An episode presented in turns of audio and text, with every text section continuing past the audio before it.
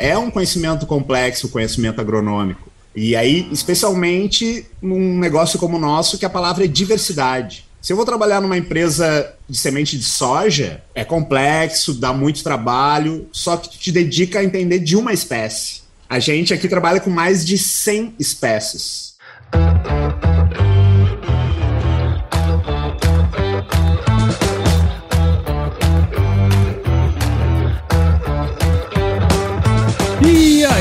Pessoa! Tudo beleza? Estamos começando mais um episódio aqui no Agro Resenha e nessa semana eu vou conversar com o Andrei Santos, que é diretor de planejamento estratégico na Isla Sementes. O Andrei é engenheiro de produção, graduado pela Universidade Federal do Rio Grande do Sul, nossa querida URGS, com MBA executivo em gestão empresarial e marketing pela SPM e pós-MBA em liderança pela Unicinos, lá no Rio Grande do Sul também. Andrei, muito obrigado por estar aqui com a gente e seja muito bem-vindo ao Agro Resenha Podcast, cara. Eu que agradeço o convite e para nós vai ser um prazer aqui estar compartilhando um pouco da nossa vida aqui com as hortaliças, com as sementes e tudo que envolve. Bom, nós vamos falar mais sobre isso daqui para frente, né? Mas é logo quando chegou né, essa ideia da gente conversar sobre isso, eu achei bem interessante, né? Porque é um setor, assim, as pessoas em geral gostam, né? Assim, da nossa área. Eu acho que tem um mercado enorme para crescer ainda, né, André? Ah, sem dúvida. O que mais encanta de olhar esse segmento é justamente ver o potencial desse mercado aqui no Brasil. Esse potencial a gente pode olhar de um lado pessimista, que é perceber que o brasileiro come muito pouco fruta e hortaliça. Uhum. É, tem dois dados aqui só para ilustrar né, com números o que eu estou falando. Organização Mundial da Saúde recomenda que para uma vida saudável, para eu ter um sistema imunológico forte, eu devo consumir 400 gramas por dia de frutas e hortaliças. Uhum.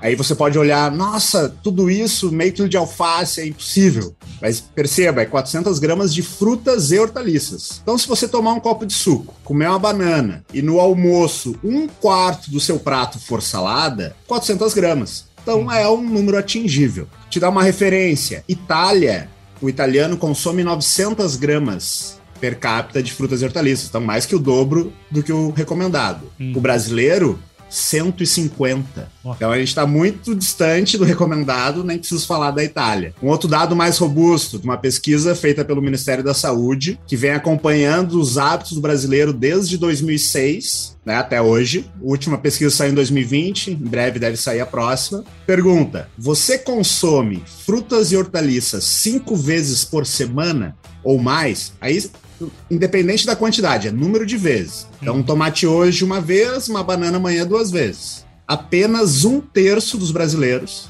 adultos, a pesquisa pega acima de 18 anos, consome frutas e hortaliças cinco vezes na semana. É muito pouco. Para você é. ter uma ideia, tem uma campanha bem conhecida na Europa, nos Estados Unidos, que chama Cinco ao Dia, que incentiva as pessoas a comerem cinco porções diárias de frutas e hortaliças. Essa campanha veio para o Brasil em 2010. Foi um fracasso. Porque como que você convence o brasileiro a comer cinco vezes no dia, ou cinco porções no dia, se ele não come cinco vezes na semana? Isso aí. Então aí mostra o gap, né, o espaço que a gente tem para mudar esse hábito. Sim, né? sim. É que salada não leva nada, né, o pessoal A boa notícia, né? A boa notícia para quem atua no mercado é tem um baita potencial, então tem muito espaço para crescer.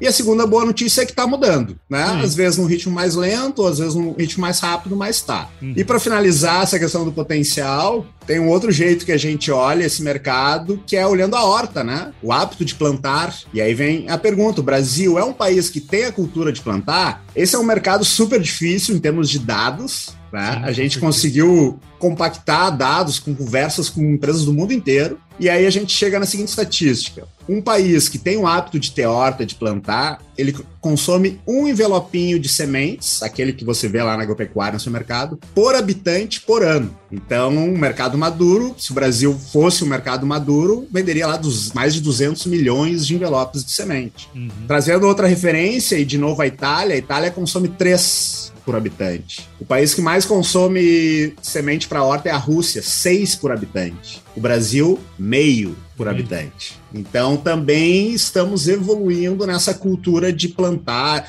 claro, né? Brasil, né? Muitos países em um só. Então tem muitas diferenças regionais, claro. mas na média o Brasil planta pouco também. É então aí a gente já larga ilustrando aí o tamanho desse potencial desse mercado, que tem muito a evoluir com a evolução da nossa cultura e dos hábitos dos brasileiros, né? Bom demais, cara. Então, você já viu aí, né, cara? Você que tá aqui no AgroResenha já sabe que a porteira não tem tramela para quem busca se informar sobre assuntos ligados ao negócio. Então, não sai daí, porque você já viu, né, cara? Bate-papo aqui vai ficar muito legal. Firma o golpe que nós já já estamos de volta aí.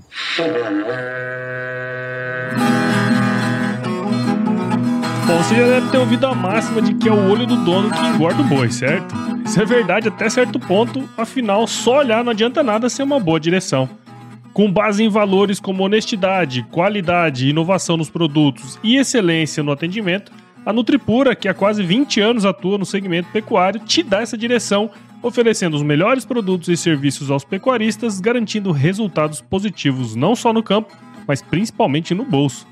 E eu digo isso não é da boca para fora, não. Afinal, eu trabalhei lá, cara. Eu vi com meus próprios olhos a competência técnica e o cuidado com o negócio do cliente. Saiba mais sobre a Nutripura em www.nutripura.com.br e fique ligado nos artigos que saem no blog Canivete, que, na minha opinião, é o melhor conteúdo sobre pecuária de corte que você vai encontrar na internet. Siga também a Nutripura nas redes sociais, é só chegar lá no Instagram, Facebook, Twitter e YouTube e fique atualizado sobre o que há de mais avançado na pecuária. Nutripura, o produto certo na hora certa.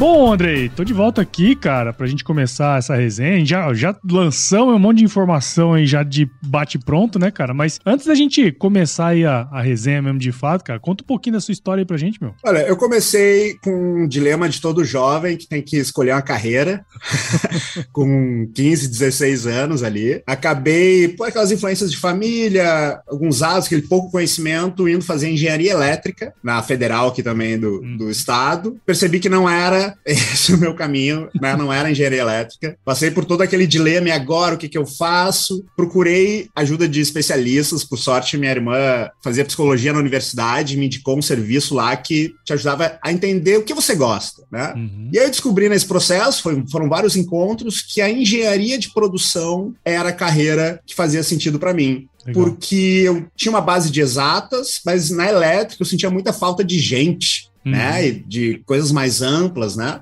E aí fui para engenharia de produção e foi uma mudança de vida, porque realmente encontrei né, a profissão ali que me identifiquei. A partir desse momento foi tudo muito rápido, né? Então fui muito intenso ali na, na universidade, fui presidente de centro acadêmico, fundei o primeiro centro acadêmico da engenharia de produção da URGS, uh, fui primeiro presidente, ajudei a fundar a empresa júnior da engenharia de produção da URGS e fui primeiro presidente. Uh, aí depois comecei a atuar em consultoria. Aí antes de me formar, eu eu disse, cansei de ser consultor, cansei entre aspas. O consultor é muito legal ser consultor. Né, essa coisa de ser a, ser a pessoa de fora, né? Sim. Tem resolver os problemas e ajudar e tal. Só que uma coisa começou a me incomodar, que eu via muitos projetos incríveis que a gente desenvolvia, mas quando dependia da empresa lá, cliente, executar, as coisas não, não aconteciam como deveriam, né? Eu via muito desperdício de né, de know-how ali. E aí, antes de me formar, eu disse: quero trabalhar numa empresa só, não quero ser consultor. E aí, fui para uma empresa, uma multinacional alemã, para equipamentos de construir estradas. Entrei bem na parte de engenharia de, de produção mesmo, chão de fábrica, né? Engenharia de uhum. processos, qualidade e tal.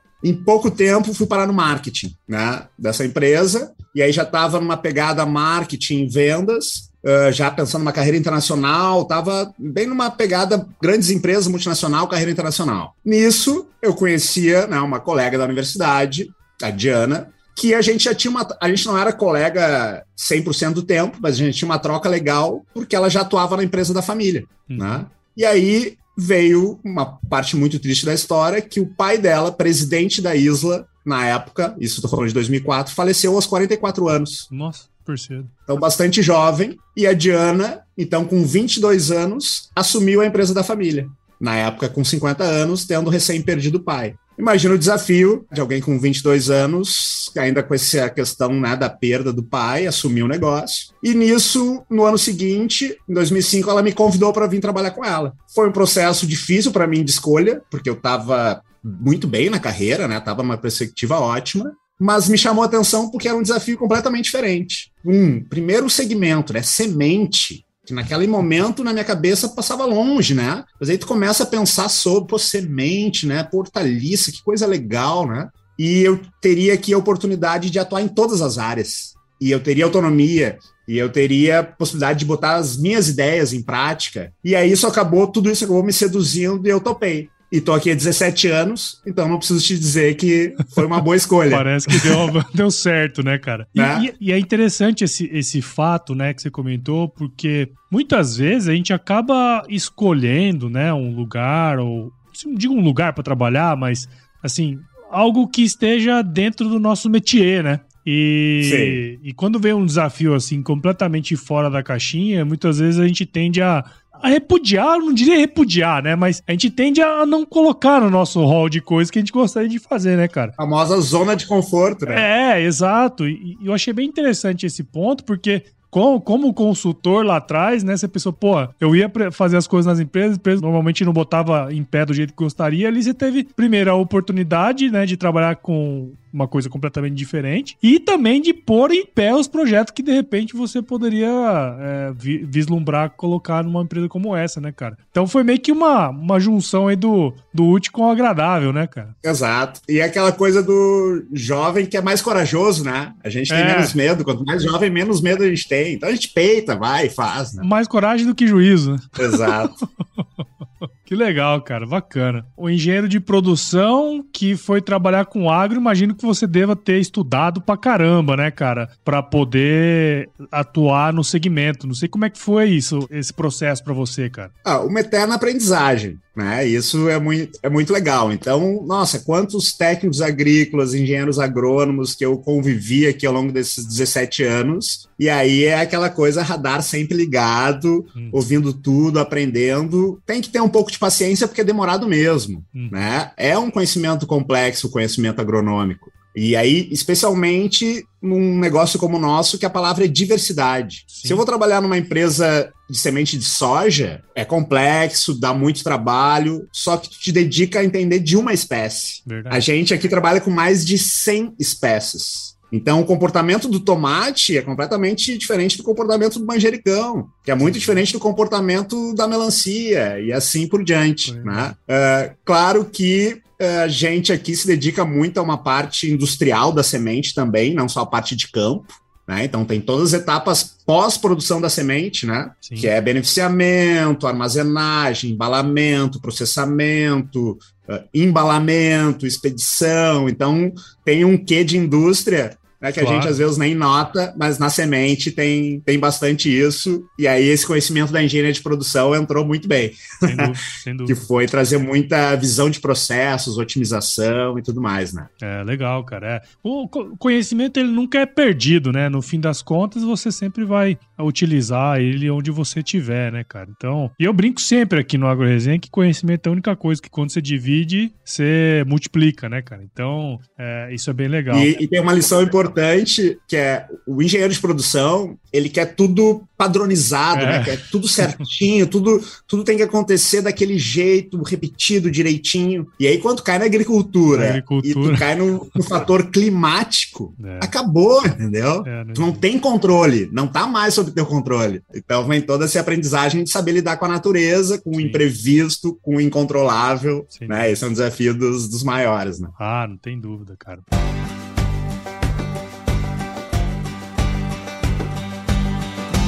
E aí, tá curtindo o bate-papo, cara? Espero que sim. Mas eu tô passando aqui para te dar um recadinho. A missão da Stoller é transformar conhecimento em inovação para a agricultura, gerando valor a todos os envolvidos. Por mais de 50 anos, ela transforma conhecimento em inovação no esforço de impulsionar as culturas a alcançarem seu máximo potencial genético e atingir altas produtividades. E quando se trata de conhecimento, você pode encontrar tudo sobre fisiologia, nutrição e Biologia de Plantas no podcast Campo On, produzido pela Stoller.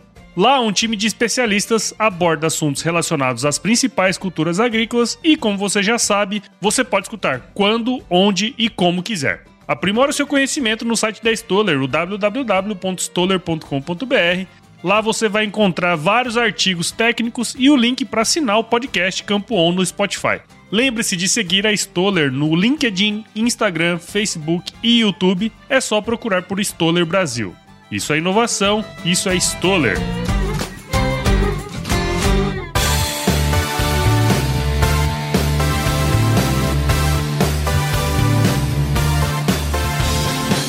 E aí eu queria aproveitar um pouco já que você tá há 17 anos aí atuando, né, no setor e tal, né, cara? Queria aproveitar um pouco do seu conhecimento, né, sobre horticultura também, é, das diversas. A gente sabe que a horticultura tem diversos segmentos aí, né? Olericultura, fruticultura, ornamental, enfim, um monte de universo, né, de tipos de, de sistema de produção, de produtores e tudo mais. Imagino que ao longo desses anos aí você deve ter conhecido muitos produtores diferentes, perfis, né, cara? E vocês têm uma experiência aí de décadas é, trabalhando nesse negócio, né? Você conseguiria, o Andrei, sei lá, seria possível traçar um perfil dos, dos horticultores, né? A horticultura no Brasil. O que, que você poderia falar pra gente desse, desse, desse setor aí tão interessante, cara? É, a palavra que eu vou acabar repetindo muitas vezes aqui é diversidade, né? Então falamos da diversidade de espécies, e quando a gente falar do usuário da semente, a diversidade entra com tudo de novo. Uhum. A gente pode dividir o usuário da semente em dois grandes grupos: o público profissional porque pega semente, produz um fruto, uma raiz, uma folha e vai revender isso, é a sua atividade econômica. E a gente tem o público da horta, que planta por N motivos, mas é aquela coisa mais hobby, passatempo, terapia, seja qual for a motivação pelo qual você fez a hora. Uhum. A gente, sim, no, nos anos mais recentes, vem tentando desvendar esses perfis, né? Fizemos um estudo uh, ali em 2019 para tentar traçar isso. Para ter uma ideia, a gente chegou a 49 personas diferentes. Caraca. Gente pra cacete diferente, né, bicho?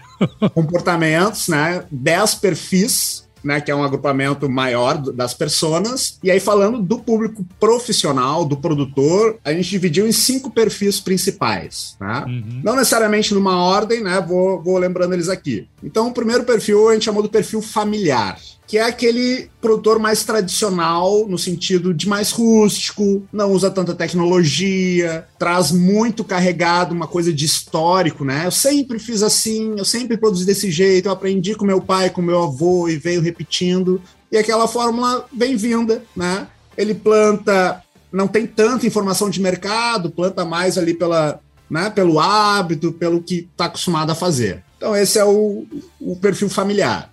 A gente tem um outro perfil que a gente chama de produtor de canal, que ele produz para um canal específico. Uhum. Então, por exemplo, o cara, ah, eu produzo para vender no Ceasa. Bom, então, né, Ceasa. Ou eu produzo para vender numa rede de supermercado específica. Ou eu produzo para restaurante, né? Então eu tenho um canal específico. A gente tem um outro perfil que a gente chama de business, que é o cara voltado a mercado e rentabilidade. Né? Então ele está lá fazendo conta direitinho, né? Não tem fiz porque sempre fiz. Se eu não ter certeza que isso aqui vai me render X e que efetivamente o mercado está valorizando esse produto, não vou plantar. Mesmo que eu tenha passado 20 anos plantando. Né? Então, business. E aí tem Imagina que dentro do business tem lá sete pessoas diferentes. Né? Uhum. Aí tem um outro perfil que é o idealista, né? em que as crenças, os valores tá acima de tudo. Né? Então, é aquele produtor, daqui a pouco, que faz a agrofloresta perfeitamente, seguindo todos os conceitos do orgânico,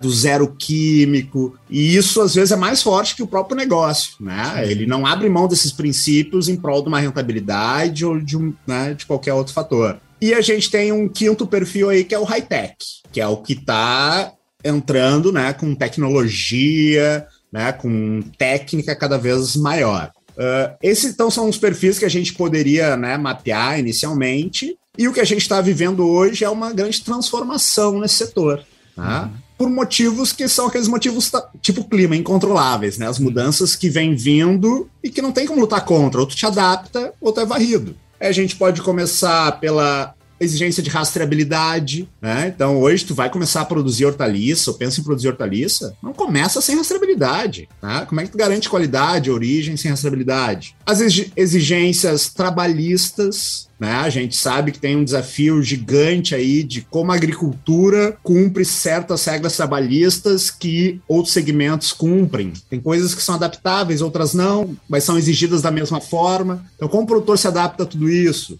A gente tem as, as exigências climáticas, ambientais, né? Então, uso correto da água, uso correto do solo, uh, né? consumo de energia, produtos químicos e a própria tecnologia. Uhum. Né? Então, um produtor que não tiver atento a, a, essas, no mínimo, essas quatro coisas que eu citei, infelizmente, não vai ter espaço para ele no mercado. Uhum. Então, por um lado, a gente vê com pesar que tem alguns produtores que vão cair fora do mercado, que vão ser varridos. Mas, por outro lado, a gente vê uma transformação ocorrendo também do ponto de vista positivo. Um jovem que vai hoje digamos, com 20 anos, para uma propriedade rural não é tão jovem para assumir o negócio da família. Digamos, com 20 anos eu vou pegar ali o negócio da família, vou continuar tocando né, a produção da família. O cara com 20 anos hoje nasceu em 2002. Então ele vai começar o um negócio dele, ou vai começar a trabalhar ali com um smartphone na mão. A tecnologia já faz parte dele. Então, né, a gente vê uma nova geração chegando ali no campo, que a tecnologia vem no bolso.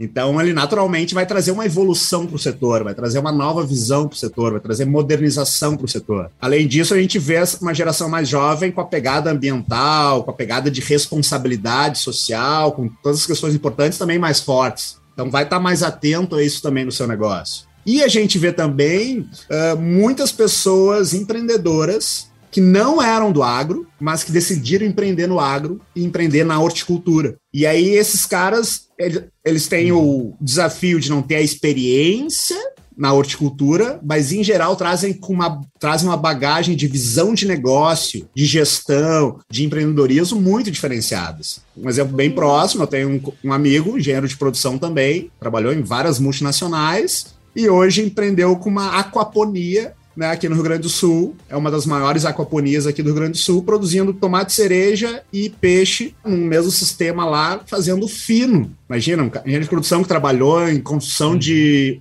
uh, de torre eólica. Então, faz o negócio no fino, na, né, na, na, na, perfeição ali. Então, esse é o cenário hoje, né? Tem esses perfis, mas o familiar, cada vez ele está com menos espaço para crescer. Ao mesmo tempo, aí começa a vir alguns efeitos da pandemia, né? A pandemia valorizou muito aquele cara pequeno local que atende o seu mercado ali, né? Porque daí traz vários conceitos importantes, que é um, girar a economia da onde você está localizado. Estou muito próximo da produção, então eu né, tenho menos impacto ambiental, porque eu não tenho transporte, eu tenho uma qualidade maior daquela fruta hortaliça, porque ele está fresco, a produção é próxima da onde eu, eu moro. Né? Então, isso é algo que ganhou espaço. Então, para atuações de nicho, essa, essa atuação mais cadeia curta que a gente chama, isso também é algo que vem crescendo e vem né, tendo bastante espaço. E na outra ponta, a gente vê aqueles produtores que se antenaram a todas essas questões que a gente falou agora de desafio para o produtor, aqueles caras que estavam com isso em mente há 10 anos atrás estão cada vez maiores.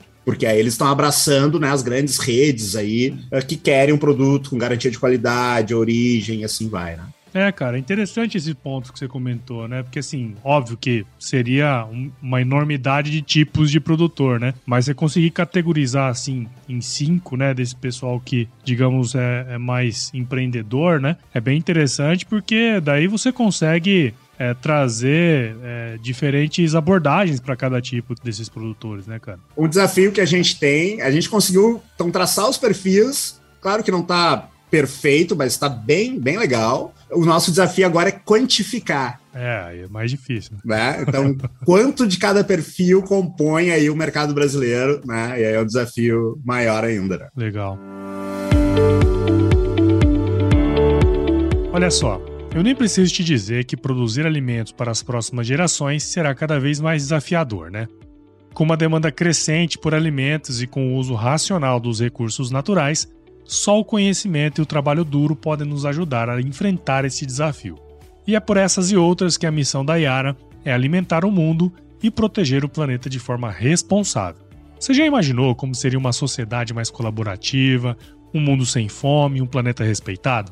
Pois é, é pensando justamente nisso que a Yara busca crescer de forma sustentável, promovendo a nutrição de culturas ecologicamente corretas através de soluções de energia com emissão zero aumentando assim o valor em todos os elos do agronegócio. Top demais, né? Conheça mais sobre a Yara no www.yarabrasil.com.br e aproveite para navegar na plataforma de e-commerce novinha em folha, onde você pode comprar fertilizantes de uma maneira diferente e com a confiança de sempre.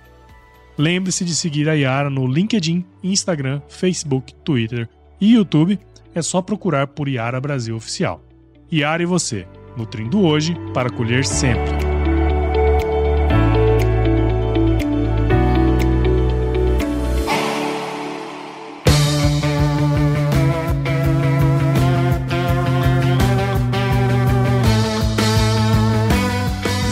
Você comentou uma coisa interessante no final, né? Falando muito dessa questão da pandemia, que trouxe mais esses conceitos, né? De você comprar local e tal. Eu viajei para a França em 2017, a gente teve uma aula numa universidade lá falando sobre esses circuitos curtos de comercialização, né? Que é bem interessante também do ponto de vista local ali, de você girar a economia local, né, cara? E tem um outro ponto também que é bem interessante, é dessa que você comentou, que às vezes o cara tem uma horta ali, né? Ele planta por, enfim, sei lá, muitas vezes por terapia e tal. E esse é um mercado existente também, né, cara? Eu acho que até depois da pandemia isso ficou mais evidente, né, cara? Teve um aumento expressivo. Eu lembro que eu tava uma vez, eu fui comprar umas coisas pra minha horta aqui, né? E eu tava lá e eu, eu escutei um, uhum. um anúncio, acho que do Mercado Livre, falando: ah, a busca por horta em casa aumentou não sei quantos por cento. E, eu tava lá dentro do negócio comprando negócio pra horta, tá ligado? Isso é uma coisa que, que me impactou bastante naquele dia. Houve mesmo,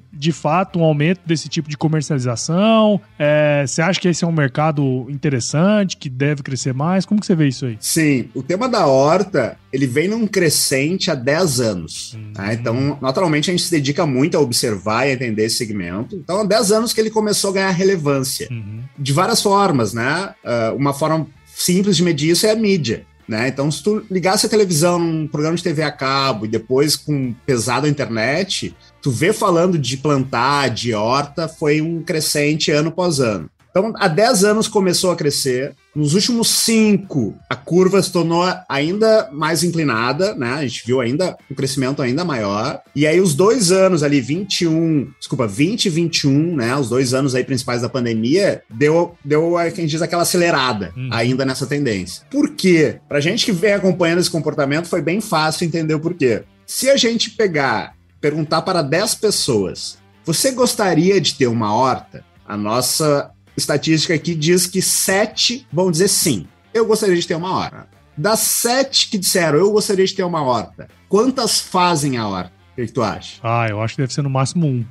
Perfeito. né? A gente diz que é menos de um. Como menos de um não dá, é um, né? Uhum. Ok, então sete queriam, só um fez. Aí você vai perguntar para os seis que não fizeram. Pessoal, vocês queriam uma horta, por que, que não fizeram? Resposta número um: não, não tenho tempo. tempo.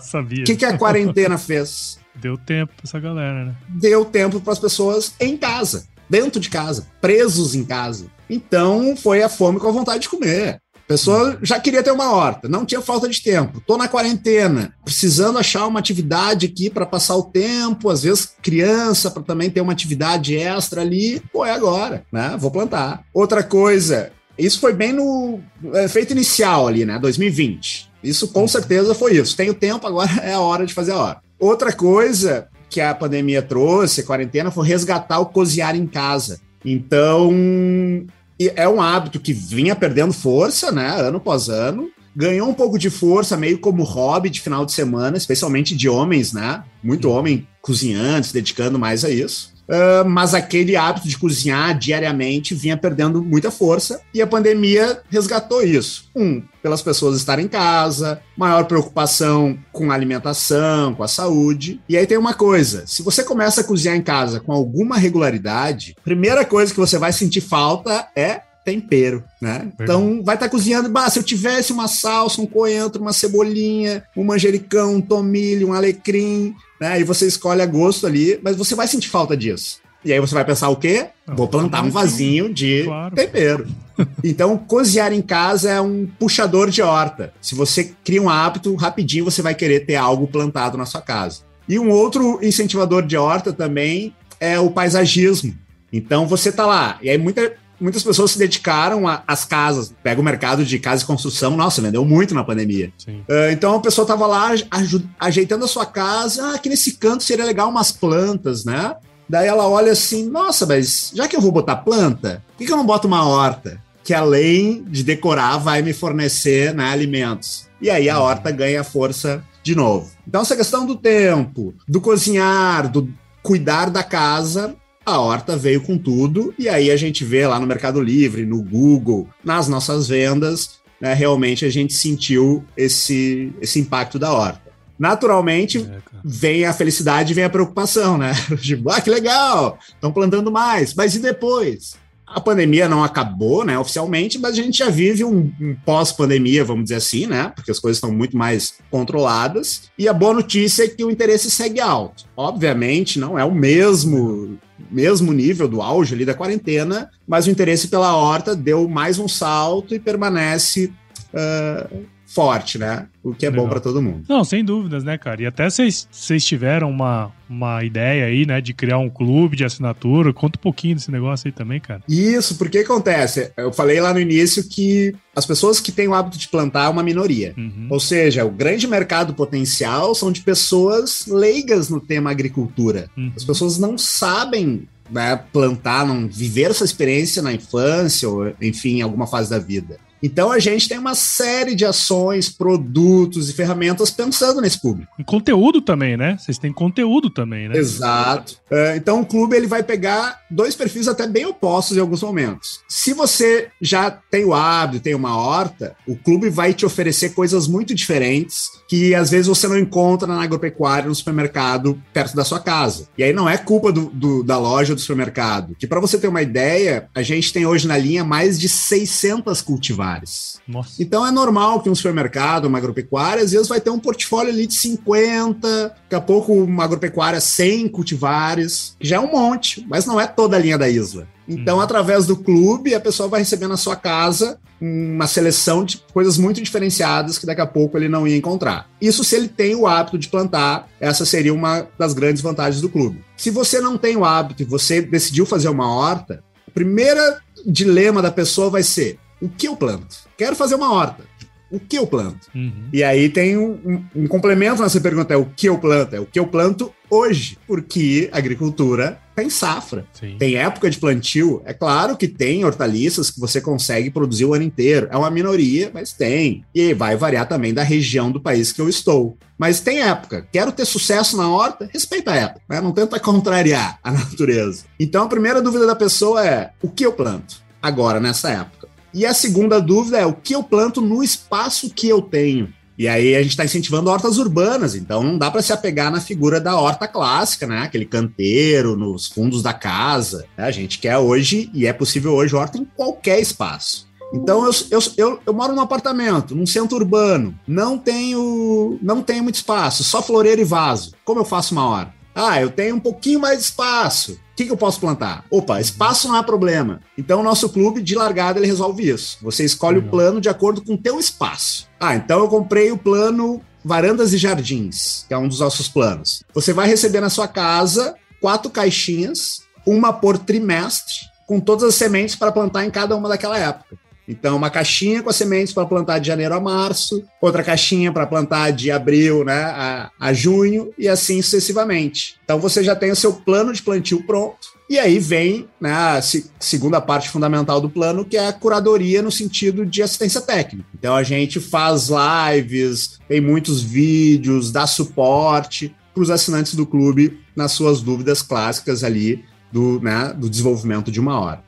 Legal, cara. É, sim, sem dúvida. Assim, a gente que, por exemplo, eu sou agrônomo, né? Então, muitas vezes o que tinha aqui a gente conseguia mexer e tal. Moro aqui no centro-oeste, né, cara? E, e aí a gente tem uma noção, né? Mas eu imagino que muita gente que quer, né, fazer isso, às vezes não tem noção mesmo de como funcionam os ciclos aí, né, cara? Então, é, mais do que a semente em si, né? Vocês também são educadores no fim das contas, porque vão ter que ensinar como que essa que essa galera é, deve, deve utilizar esses produtos, né, cara? E aí, eu queria puxar um ponto justamente nesse, nesse meião aí, né? Porque assim, eu imagino que muitas dessas pessoas que, sei lá, às vezes querem ter uma horta em casa, preocupado com tudo isso que você comentou, ah, eu queria entender como é que funciona, queria produzir a minha própria comida, vamos dizer assim, né? E ah, os produtos hortícolas, né, cara, de, de maneira geral, os que são comestíveis, eles são dos poucos produtos, né, André? Não sei se você concorda comigo, que no fim das contas, da mesma, da mesma maneira que as pessoas consomem o produto, da mesma maneira que ele saiu da fazenda, né? Quer dizer, o tomate que estava lá na fazenda é o mesmo produto que quando chega lá na mesa o cara vai comer, assim como um alface, assim como qualquer outro, né? Isso é uma coisa muito interessante, porque, sei lá, você pega outros produtos do agronegócio, não necessariamente é assim, né? Você tem um, uma, um processamento, uma coisa e tal. E aí eu, eu fico pensando que o agro ao longo do tempo, ele foi meio que perdendo essa ligação nossa, né, das pessoas da cidade com o campo, e esse negócio foi meio que se distanciando, vamos dizer assim, né? E o agro hoje tem muitos desafios por conta dessa distância, né? Assim, de como co comunicar melhor, né? É, as pessoas entenderem um pouco mais também o lado do produtor e tal, porque às vezes o cara chega lá na gôndola e não tem lá o, o tomate que ele quer, às vezes o cara fala, porra, não tem meu tomate aqui, né? De que maneira iniciativas como essa que você vocês fazem, né? Produzindo conteúdo, é, fazendo esse clube, né? Ensinando as pessoas. Como que isso, na sua visão, pode ajudar a fortalecer essa imagem do agro também junto a esse público que muitas vezes não tem o conhecimento que por exemplo, nós temos, vamos dizer assim, cara. Perfeito. A gente, né, quando está analisando o nosso negócio, depois de olhar muito para a empresa, o segundo passo é tu olhar para a cadeia produtiva uhum. que a gente está inserido. E aí, quando a gente olha a cadeia produtiva que a gente está inserido, e aí olha o produtor, olha o varejo, olha o consumidor, a gente vai perceber que tem muitos desafios nessa cadeia. A gente já falou um pouco do produtor, né, dos desafios que ele tem hoje. O varejo, ele evoluiu já bastante nos últimos anos, do ponto de vista da venda de frutas e hortaliças, mas ainda tem bastante para evoluir. Se você conversar com especialistas aí do setor, muitos vão dizer que o maior problema do segmento está na cadeia de distribuição, né? Então tem, tem desafios importantes aí. Tem muito desperdício ainda nos dias de hoje, né, cara? Exato. E lá na ponta tem o consumidor. A gente não tem dúvida de que todos são importantes, mas que o maior transformador desse negócio é a ponta. Então a gente precisa sim trabalhar o consumidor final. E aí trabalhar, e especialmente do ponto de vista educação, informação. Você falou né, bem dessa desconexão que existe entre o consumidor e a agricultura. Das pessoas não se darem conta da onde vem. E às vezes o fato do produto ele ser igual no campo como está no supermercado é até ruim para a imagem do produto. Sabe por quê? Dá um exemplo bem simples. Uma figura que a gente desenha aqui para ilustrar isso. O consumidor chegou no supermercado, foi lá no hortifruti, e aí o pé de alface está custando três reais. E ele acha um absurdo. Três reais um pé de alface. Mas que absurdo, porque eu pagava um real, agora tá três. Nossa! Produtor do mal o mesmo consumidor continua andando no supermercado, chega no, no corredor dos biscoitos, ali das bolachas, e ele compra um pacote de biscoito recheado e paga três reais ou quatro reais, achando ótimo, achando justíssimo, porque ele não se dá conta que aquele biscoito recheado é produzido por uma máquina que pega uma massa industrial e gospe biscoito a milhares por hora, né? E aquele alface? Teve um cidadão que ele foi numa agropecuária, comprou uma semente da isla, levou para a propriedade dele, botou na terra, fez uma mudinha. X dias depois que a muda está pronta, ele transplanta para outro local e aí começa o trabalho e a reza. Reza para não chover demais, reza para não chover de menos, reza para não dar granizo, reza para não dar geada, reza para não dar uma praga, reza para não dar bosca branca, né? E assim vai. Se tudo der certo, 45 dias depois, que é um período rápido para alface, né? Para culturas, né? 45 dias é rápido, né? Então, se tudo der certo, 45 dias depois ele tem uma alface pronta. E aí não acabou, né? Ele tem que fazer essa alface chegar lá no supermercado. Vai transportar alface. É fácil transportar alface. E a gente que é consumidor chega lá no supermercado, tu não quer comprar alface com folha quebrada. Tu não quer comprar alface com bordinha preta. Tu quer alface perfeita. Uhum. E quer pagar um real. Faz sentido. E isso acontece não é porque o consumidor é do mal, é por falta de informação. É porque ele não se dá conta do trabalho da alface. A, a, sensação que nos dá às vezes é que a pessoa pensa: não, alface não, deu no mato ali, o cara colheu e largou aqui, tem que ser barato.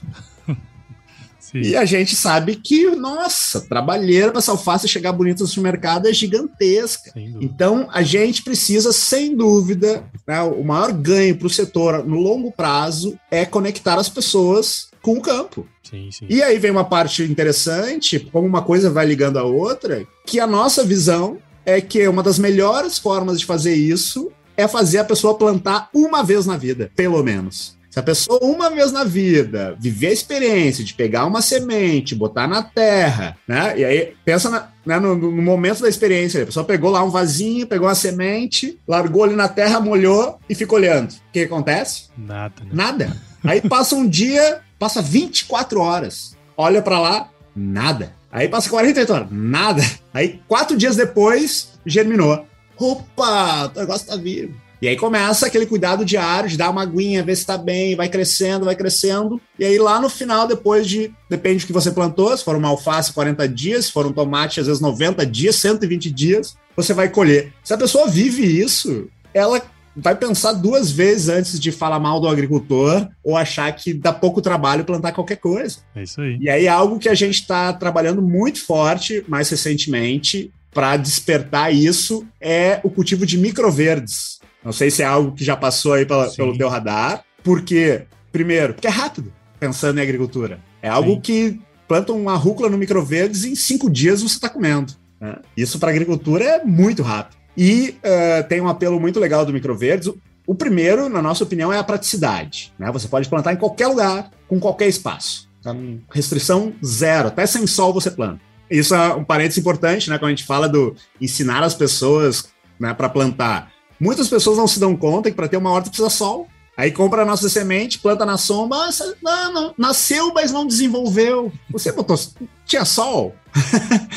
então, nas nossas embalagens tem esse alerta. Mínimo três horas de sol direto. Né? Senão já, já não vai. Mas enfim, então microverdes é rápido, planta em qualquer espaço e ele tem um apelo nutricional incrível, porque ele se tornou popular fora do Brasil pelo apelo nutricional. O que, que se descobriu? Que a fase microverdes, que, é a, que a gente chama de a segunda fase da planta, primeira fase, fase zero a semente, fase um broto, fase dois microverdes. Essa fase microverdes é a fase da vida da planta que ela tem a maior concentração de nutrientes de toda a vida dela. Então a rúcula, por exemplo, tem 40 vezes mais nutrientes na fase microverdes do que na fase adulta. Então é o que a gente chama de um superalimento. Então você tem um superalimento natural e prático de fazer. É o que hoje a gente tem visto aí como a grande chave para convencer as pessoas a viver a experiência de plantar, né, pelo menos uma vez, para ver se se conecta aí novamente com a origem, né? Legal, cara. Bom, tem, a gente poderia conversar sobre várias coisas aqui, né, cara, nesse aspecto. É uma, é uma coisa que eu acho bem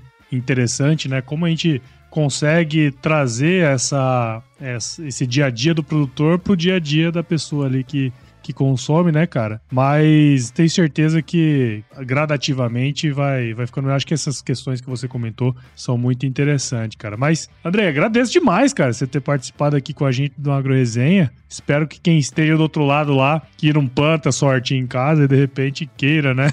Tirar um, agora, né? colocar aí um, uma semente no chão para ver nascer, né, cara? Então, muito obrigado por você ter participado aqui com a gente. Foi um bate-papo super bacana. Aprendi muito aí contigo, né? Com, com as experiências aí que vocês que vocês estão realizando, cara, muito bacana. E parabéns aí pelo seu trabalho, bicho. Muito bacana, legal mesmo. Obrigado, obrigado. É um prazer aqui estar compartilhando com vocês um pouco do que a gente faz. É isso aí, cara. E como que quem está nos escutando aqui agora, Andrei, pode acompanhar aí o seu trabalho, meu? Uh, seguindo a Isla, né, nas principais plataformas. Então, Isla, né, I-S-L-A. Aí pode procurar no YouTube, no Instagram, no Facebook, no TikTok, no LinkedIn, né? Vai encontrar nossas plataformas. E a gente tem dois canais eh, de conteúdo. Um chama Canal do Horticultor, e aí você vai encontrar ele em todas as plataformas também, YouTube, Instagram e tudo mais e um blog de conteúdo e um Instagram chamado Vamos Comer Melhor. Então, essas três plataformas aí dá para se inteirar de tudo que tá rolando aí na horticultura. Show de bola, cara. Então vai estar tá tudo aí na descrição desse episódio. E agora, André, nós vamos pôr a parte super importante aqui do nosso podcast, que é o nosso glorioso quiz. Vamos nessa? Vamos nessa. Ó, não é pegadinha, tá? Vou te fazer algumas perguntas, aí você responde a primeira coisa que vier à sua cabeça, tá certo? Beleza. Andrei Santos, qual que é a sua música antiga predileta, cara? Música antiga predileta? Olha, podemos largar de qualquer uma do Legião Urbana, ah, que é uma banda que marcou Urbana. muito aí, né, década de 90, muitas influências da família aí, eu vi muito Legião, dá para escolher quase qualquer uma delas. Da hora, legal, legal. E, cara, conta pra gente qual que foi o lugar mais legal que você já visitou, meu? Olha, felizmente, alguns lugares bem interessantes, mas não tenho como fugir. Eu sou um apaixonado por praia, surfo, então Havaí, sem dúvida, é um lugar em referência. Bacana, bacana. E, cara, bom, vou levantar a bola aí, hein, meu. Na cozinha, qual que é a sua especialidade, cara? Churrasco. né? E, mas vamos complementar, churrasco de gaúcho que trabalha com horticultura é bem diversificado.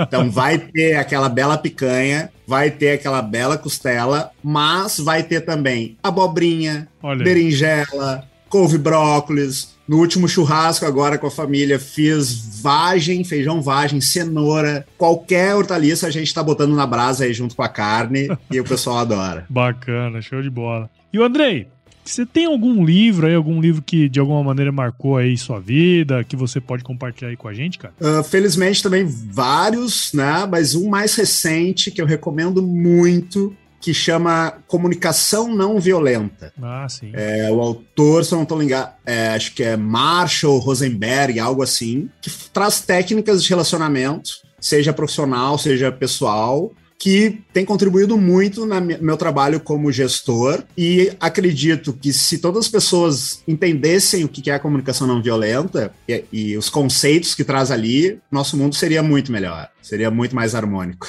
Legal, bacana, cara. E conta aí pra gente, Andrei, se você se encontrasse com o seu eu de 17 anos hoje, cara, qual seria o melhor conselho que você se daria? Eu acredito que eu diria autoconhecimento é uma das grandes chaves de sucesso. Seja sucesso profissional, no sentido de se conhecer e conseguir entender o que, que, que, eu gosto de fazer. Se você gostar de, se você gostar do que você faz, aumenta muito a chance de você ser bom no que Sim. você faz. E uh, o autoconhecimento ajuda muito na habilidade que hoje talvez seja mais importante para qualquer profissional, que é a inteligência emocional. Então, o autoconhecimento, a busca pelo autoconhecimento traz essas coisas que são muito relevantes. Eu fui ter essa virada aí lá pelos 30 anos. Foi quando eu comecei uma, né, a, a, entender a importância disso. Então, com, se eu começasse com 17, daria um upgrade ainda maior. Pena que esses fila da mãe de 17 anos não escuta nós, né? Bom, e para você que ouviu esse episódio meu e com o André aqui até agora, tenho certeza que você viu valor nesse conteúdo. Então considere compartilhar esse episódio aí com alguém que queira entender um pouquinho mais sobre tudo que a gente conversou aqui. O podcast cresce na medida que você participa junto com a gente. Então, o Agro Resenha está disponível em todos os agregadores de podcast, Apple, Google, Spotify, qualquer um desses que você buscar, nós estamos lá. Siga as nossas redes sociais no Instagram, Facebook, LinkedIn e o Twitter. Entre no nosso grupo do WhatsApp, no nosso canal do Telegram, o link está lá no nosso site, o www.agroresenha.com.br. Escreva para contato@agroresenha.com.br se você quiser aí mandar alguma indicação, quiser mandar um oi pra gente também, a gente adora receber oi. E nós fazemos parte da rede Agrocast, a maior, mais bonita rede de podcast do agro do Brasil. Então, se você quiser escutar outros podcasts do agro, é só chegar em redeagrocast.com.br. É isso aí, Andrei. Muito obrigado de novo, viu, cara? Por você ter disponibilizado aí o seu tempo aí pra gente bater esse papo. Me despeço de você, tudo de bom pra você. E se chover, não precisa molhar a horta, não, viu? É isso aí. Abraço para todos, muito sucesso. Todo mundo vivendo a experiência de plantar. É isso aí, cara. Valeu. Tchau, tchau.